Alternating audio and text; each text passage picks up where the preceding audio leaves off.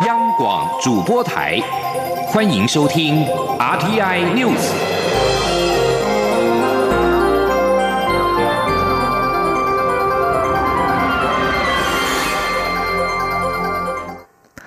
各位好，我是郑淑华，欢迎收听这节央广主播台提供给您的 RTI News。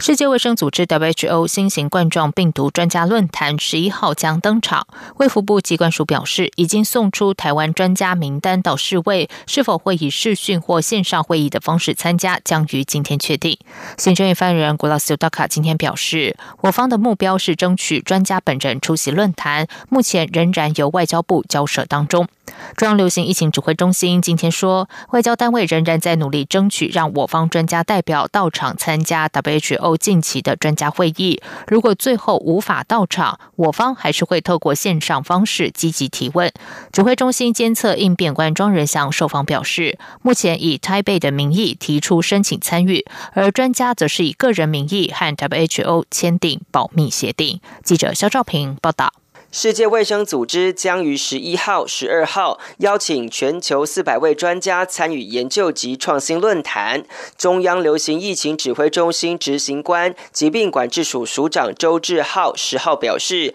能否派专家前往日内瓦参加，外交单位正持续努力当中。周志浩也说，如果最后未能顺利到场参与，我方还是会利用线上视讯会议方式，把想厘清的疫病问题尽。量提出，他说：“那但是如果是真的没办法，必须要透过视讯或这些的通讯的工具来做做会议的话，那当然是我们是觉得说是遗憾，然后因为在场的时候可以跟其他的专家直接互动，那当然是收获会更多啊。但是如果透过视讯会议这样的话，我们也会尽力来取得我们所要的资料，我们想问的，我们会尽量的在这里头发问。”周志浩进一步解释，要参加 WHO 的专家技术会议，都必须通过审查，且还要签署保密协定，内容无法对外公开。他说：“每个参加的人哈都要做审查，审查的时候都会给你一个码，好，所以说这里面它是不公开的哈。那而且每一个人每一个人都要经过他们审查同意的时候才可以参加，不管是视讯或是现场。”指挥中心监测应变官庄仁祥会后受访表示，这一次的专家会议聚焦在新药、疫苗技术等相关议题，而我方提交的专家名单也与新药、疫苗有关，且将以台配名义参与专家。则会以个人名义与 WHO 签订保密协定。中央广播电台记者肖兆平采访报道。共军在九号派出了歼十一、空警五百、轰六等多型战机绕台执行远航训练。国防部今天表示，中共轰六等型机今天上午再次执行远海长航训练绕台飞行，期间借护中共轰六机兵力曾经短暂的逾越海峡中线，经我空中侦讯机视切应对拦截，并且实施广播驱离之后，共机随即飞返海峡中线以西的空域。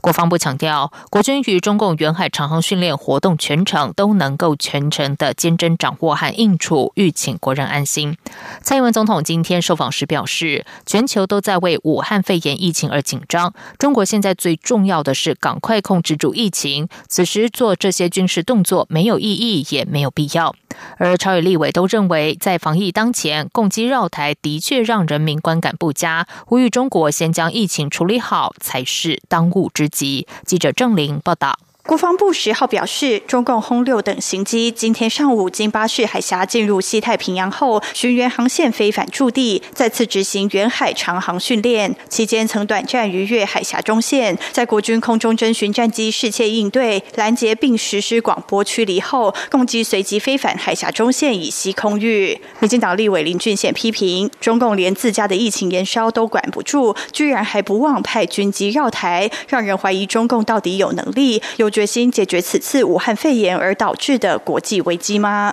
民进党立委许志杰也呼吁，中共应该先处理好自己失控的疫情，才是当务之急。中国竟然还在赖副总统当选人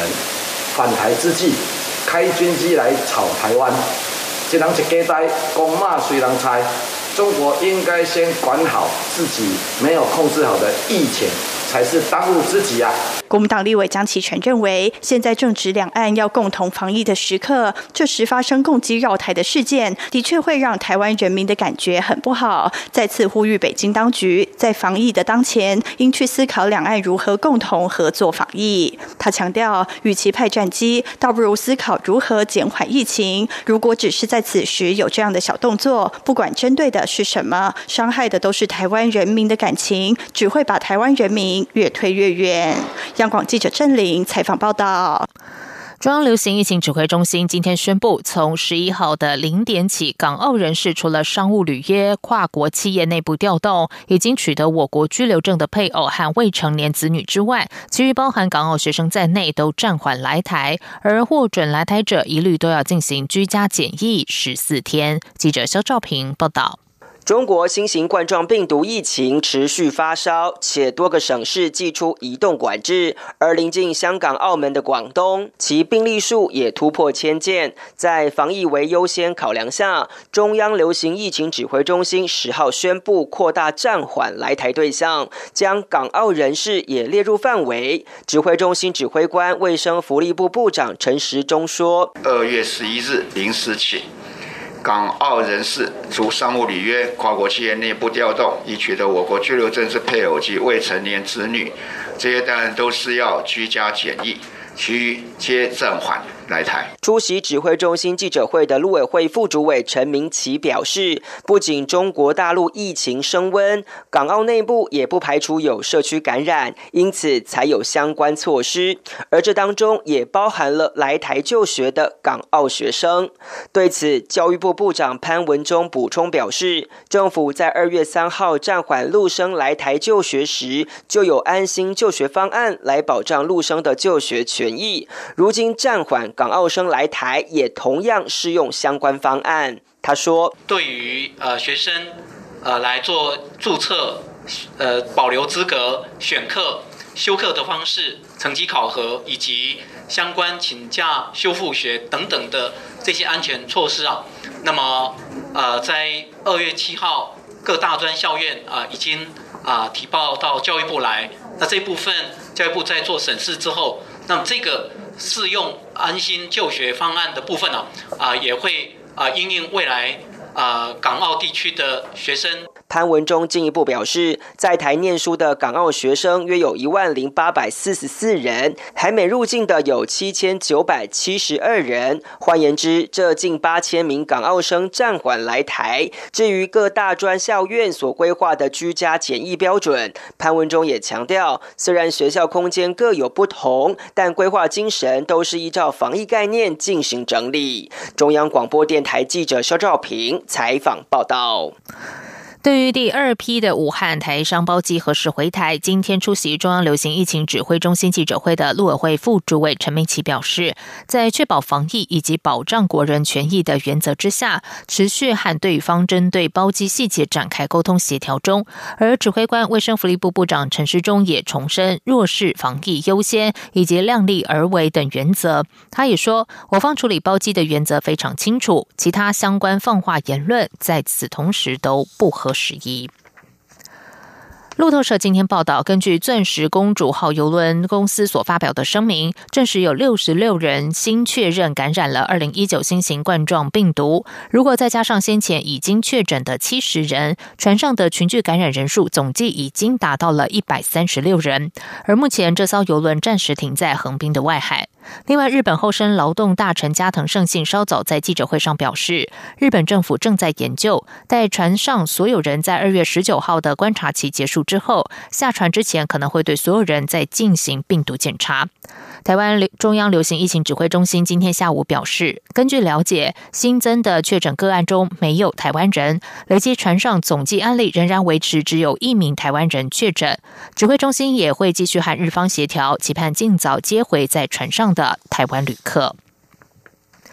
武汉肺炎的影响陆续显现，行政院今天中午召开了跨部会会议，讨论观光旅宿、餐饮和交通运输产业的纾困方案。行政院发言人 Glacio Daka 在会后表示，由于疫情不断的变化，行政院必须再次重新盘点纾困内容以及精算纾困金额，预计于十三号提出完整的纾困方案内容。记者王威婷报道。行政院长李梦燕、政务委员龚明鑫十号中午邀集交通部相关单位，讨论武汉肺炎对观光旅宿、餐饮和交通运输等相关产业的影响，以及严拟制定纾困方案。行政院发言人古勒斯尤达卡会后表示，因为疫情不断变化，继暂缓小三通后，今天疫情指挥中心又宣布全面暂缓港澳旅客来台，所以相关部门必须重新盘点和精算纾困方式与金额。今天尚未有最后结论。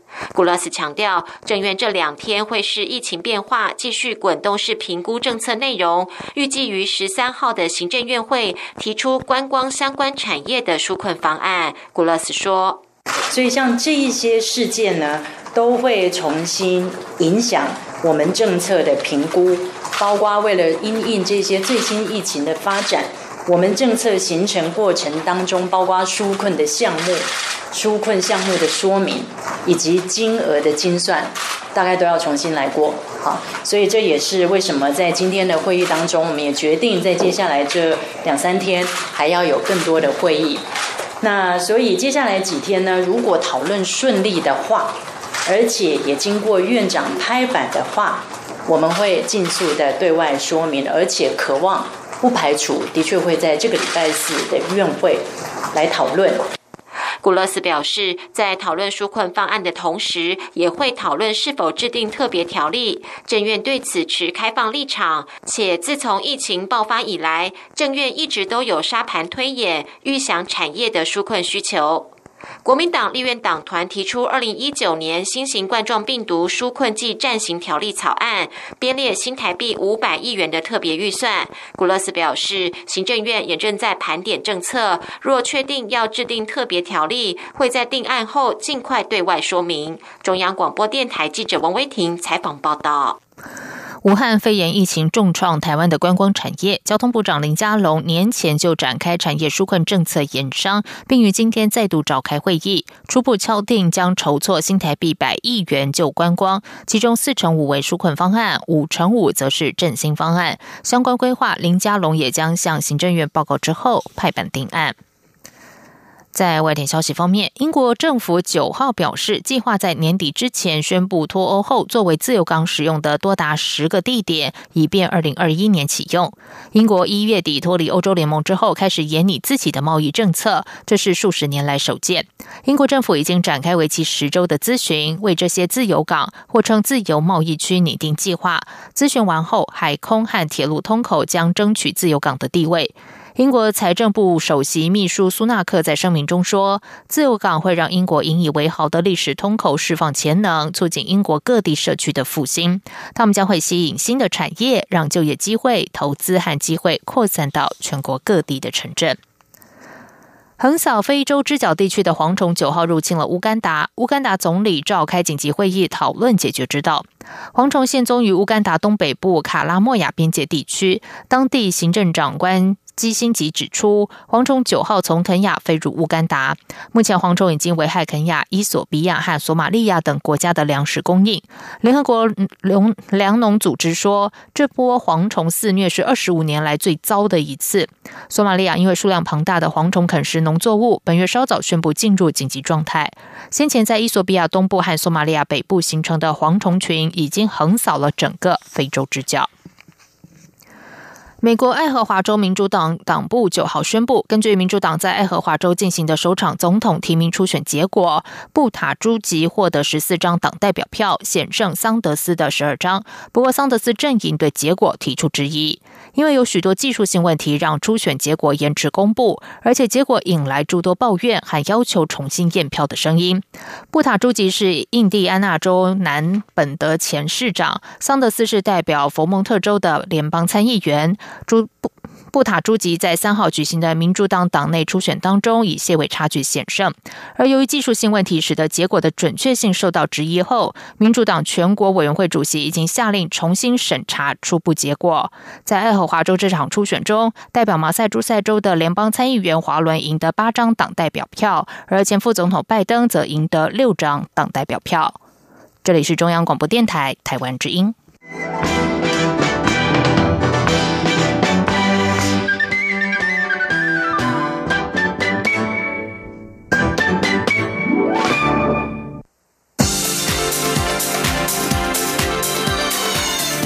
是中央广播电台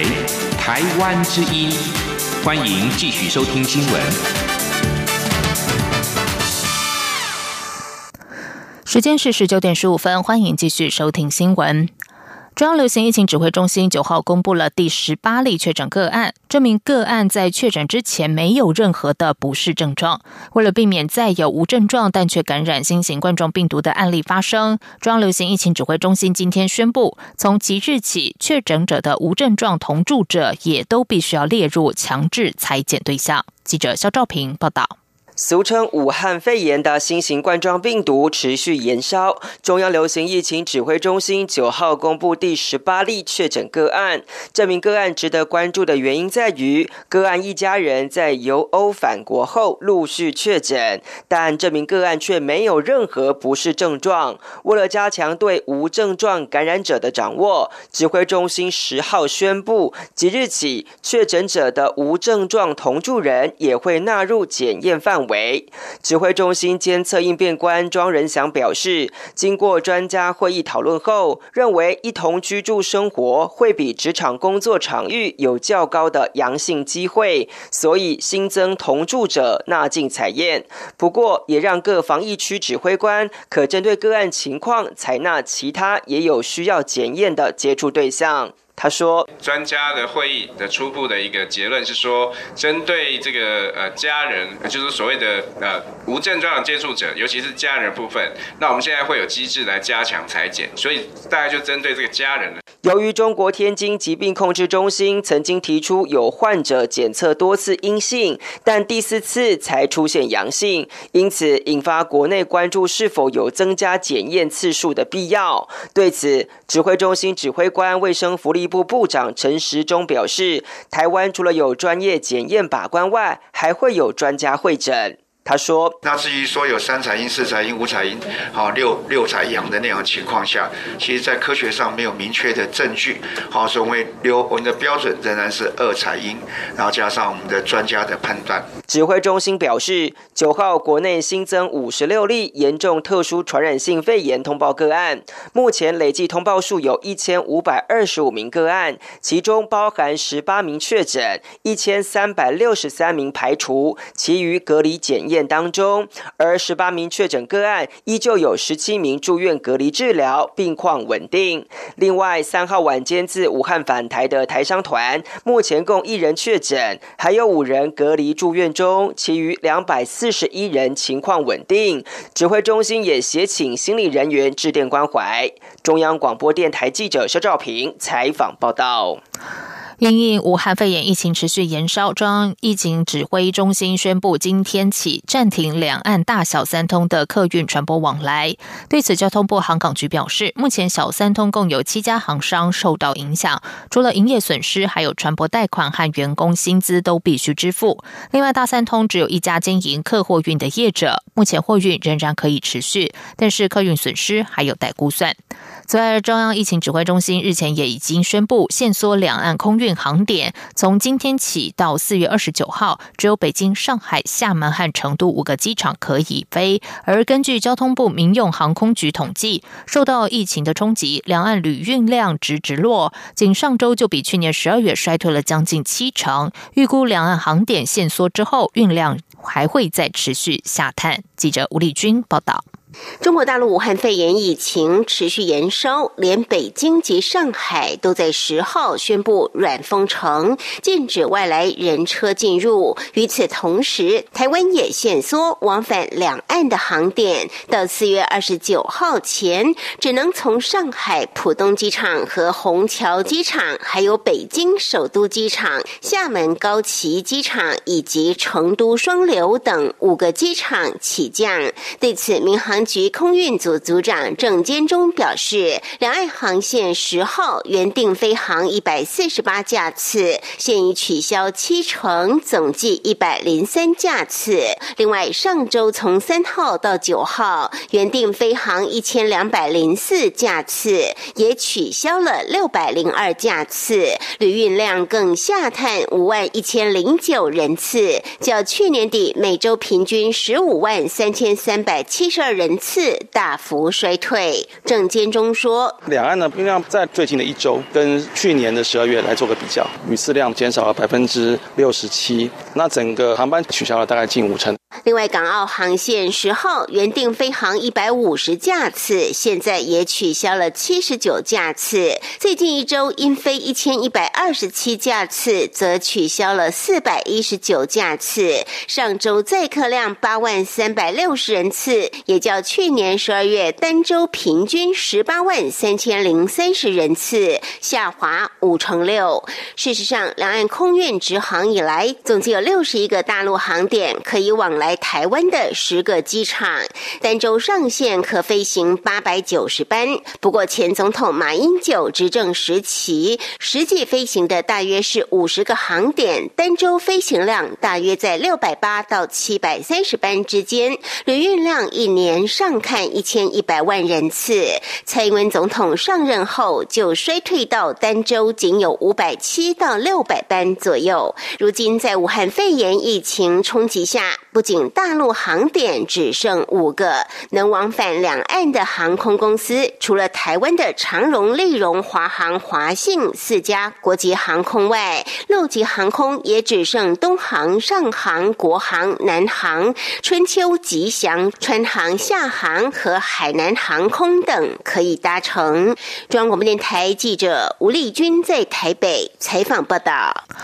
武汉肺炎疫情持续，中国大陆今天陆续复工，但同时也传出北京、上海等城市半封城。研究机构分析，尽管中国大陆许多地方劳动力短缺、产量和产能下滑，但只要没有全面停工，应该不至于发生断裂。但短期的冲击将比贸易战更严重。记者杨文军报道。武汉肺炎疫情让全球各地公司开始限制相关人员前往中国。国际研究及顾问机构 Gardner 公布的研究报告就指出，疫情的不确定性将使工厂劳动力短缺，预估至少下降百分之二十，导致产量和产能下滑，恐将延续到感染人数停止增加，并出现可用的治疗方法为止。台湾经济研究院产业分析师曾俊洲指出，各厂商在中国国都有许多点，只要中国没有全面停工，应该都可以透过其他厂区生产，产能是可以调整的，应不至于发生断裂。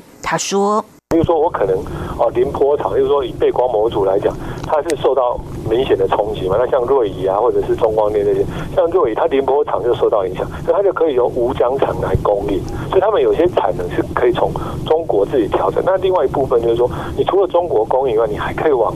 从东南亚或从台湾这些产能来供应。不过，曾俊洲也表示，武汉肺炎让中国经济受到冲击，尤其封城代表人车管制，对物流运运输都会有影响，需求转差就会影响厂商出货，影响更为严重。若和美中贸易战相比，贸易战是供应面成本增加，但大家还是会消费。武汉肺炎是大家都不消费了，所以短期来讲，武汉肺炎冲击比贸易战大，但长期来讲，疫情到了夏天可能就会比较好，需求只是递延。曾俊洲也提到，武汉肺炎对个别厂商影响不一，由于武汉汇聚许多中国面板厂商。在复工不易的情况下，台湾厂商友达反而受惠，加上之前被动元件面板供过于求，这次事件还有利厂商清库存，提高报价。中央广播电台记者杨文君台北采访报道。受到美国股市重挫、武汉肺炎疫情影响，台股今天以低盘开出，一度大跌一百八十九点，盘中拉回震荡，收在一万一千五百七十四点，下跌三十八点，跌幅百分之零点三三。汇市部分，新台币对美元收在三十点一零二元，升二点四分。记者谢嘉欣报道。美国股市七号重挫，加上中国武汉肺炎疫情蔓延，当地多座一线城市封城，影响供应链生产，短期内难以全面复工，出现一波供应链断裂恐慌，使得台北股市十号以跳空低盘开出，更一度大跌一百八十九点，随后盘中出现承接买盘，拉抬台积电、红海等全指股，带动加权指数收敛跌幅，下半场走势则维持弱势盘整，尾盘再有一波买盘。涌入，加权指数中场收在一万一千五百七十四点，下跌三十八点，跌幅百分之零点三三。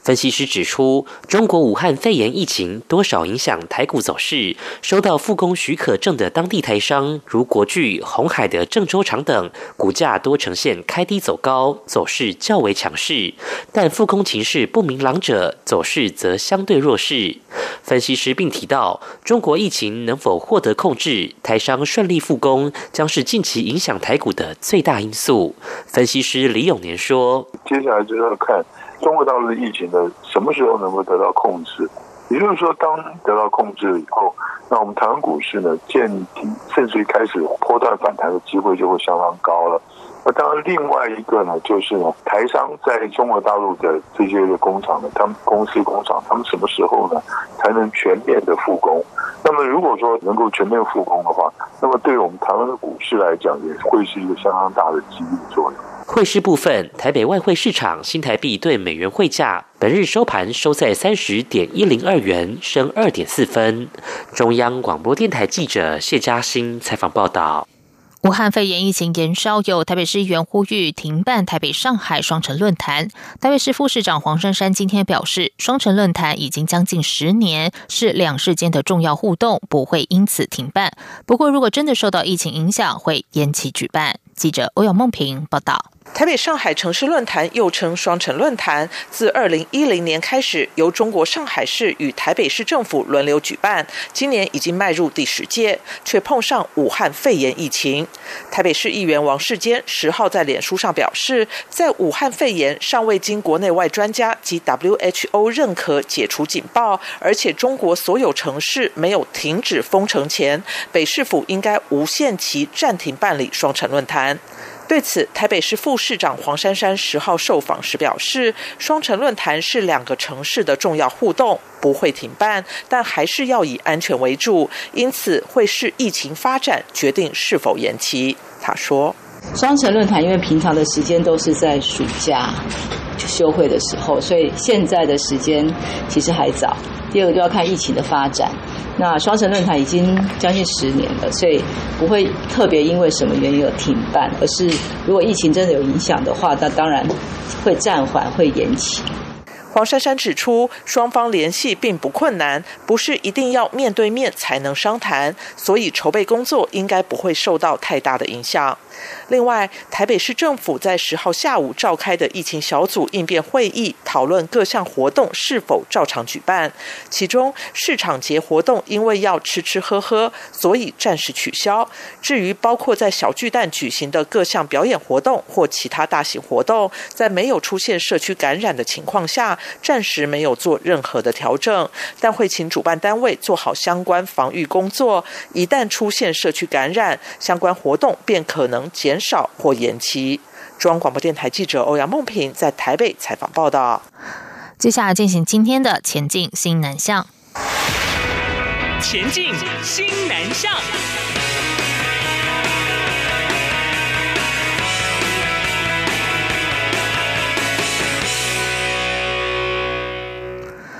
纺织业者如虹将在印尼打造新的生产基地。原本以为纺织厂投资越南热恐怕退烧，不过根据投审会统计，纺织业二零一九年赴越南总投资金额为八千三百八十三点四万美元，创下历年第四高的纪录。资金结构则是改由布厂接棒成衣厂担纲台商投资越南的主力。业界人士分析，早在美中贸易战开打之前，台湾纺织厂已经抢先卡位布局越南，而其中远东新峡一贯化模式去年针织布厂准备开出二期产能，得利去年累计对越南投资已经达一千三百六十万美元，新材也宣布斥资一千万美元加码，而台湾前五大针织厂棉春总经理郭丰年则是宣布，未来两年规划投入三千万美元扩充越南的产线，上述厂商增设的。是以布料居多。一家布厂业者指出，消费市场变化多端，品牌客户必须抢快，让产品快速上架，或是更换款式，降低滞销风险或库存成本。而由于越南有庞大成衣代工聚落，如果布厂就近出货给成衣厂，就能达到短期交货的目标。这是为何布厂会纷纷前往越南投资的主因。以上新闻由张旭华编辑播报，这里是中央广播电台台湾之音。